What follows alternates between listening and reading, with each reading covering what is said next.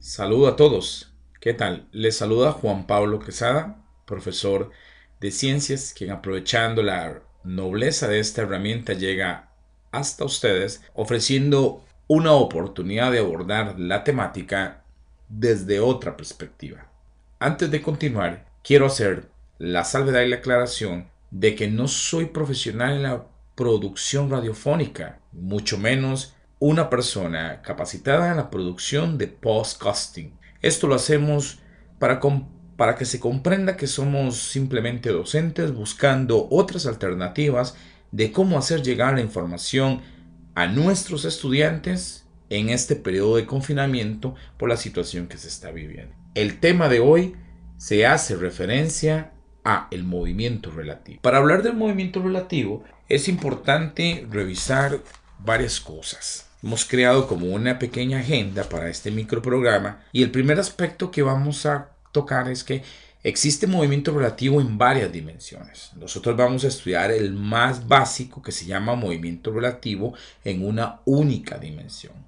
Por eso la producción de audiovisuales en otras plataformas es muy limitada es como el inicio del movimiento relativo. Otra cosa importante del movimiento relativo es hablar sobre el punto de referencia. El punto de referencia es el punto desde el cual está el observador. Hay muchas expresiones populares de la vida cotidiana que la gente expresa muy sabiamente qué es el punto de referencia. Uno que he escuchado por ahí es como no es lo mismo ver los toros desde la barrera que desde la arena. O sea, si usted está desde las partes externas de una plaza de toros, no siente la misma adrenalina o está en el mismo peligro que si estuviera en la arena. Esta es una explicación muy aplicada, muy racional y muy vivencial a lo que quiere decir punto de referencia.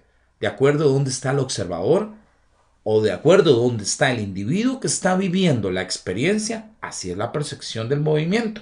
Otro punto por conversar es la relación de única dimensión, los casos que tenemos es cuando los vehículos se van a mover en la misma dirección, la velocidad relativa se va a restar. Por ejemplo, si tenemos un vehículo A y un vehículo B, la velocidad relativa a B va a ser la resta de las velocidades. En esta misma dimensión tenemos el otro caso, cuando dos vehículos o más se están moviendo en diferentes direcciones, o sea, por ejemplo, si un vehículo A y un vehículo B se mueven pero en, en direcciones opuestas, la velocidad relativa de A con respecto a B va a ser la suma de las velocidades relativas.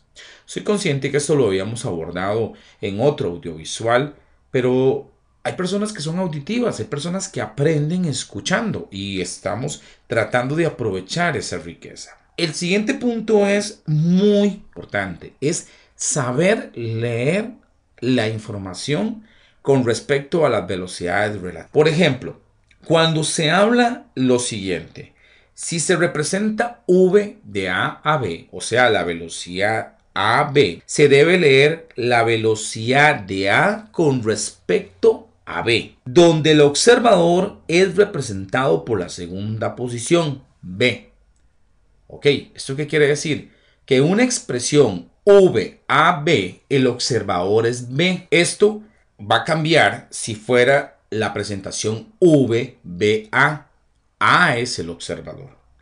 Bueno, estos son algunos conceptos básicos o algunos tips o algunas anotaciones importantes con respecto al movimiento relativo. Los problemas. Los problemas que ustedes van a afrontar en los ejercicios son casos donde hay que pensar, se recomienda hacer el dibujo, si pueden hacer los dibujos y representar cada uno, identificar si se están moviendo para el mismo sentido o si se están moviendo en sentidos contrarios. Teníamos otro caso cuando hay un observador externo de un móvil que está en una posición de no movimiento, en un estado de inercia, el ejemplo, la persona que queda en la parada de autobús o la parada de tren, que no se mueve y es el móvil el que se está moviendo. Para esto habíamos ahondado el caso específico en el material audiovisual. Espero poder haberles ayudado y sobre todo cuando resuelven los problemas, Usen la imaginación, hagan dibujos, presenten los valores y van a ver que son ejercicios aritméticos muy sencillos, fácil de hacer. Que tengan una hermosa mañana, que tengan una hermosa tarde y una bella noche. Un gusto gigante y espero que podamos seguir en contacto. Hasta pronto.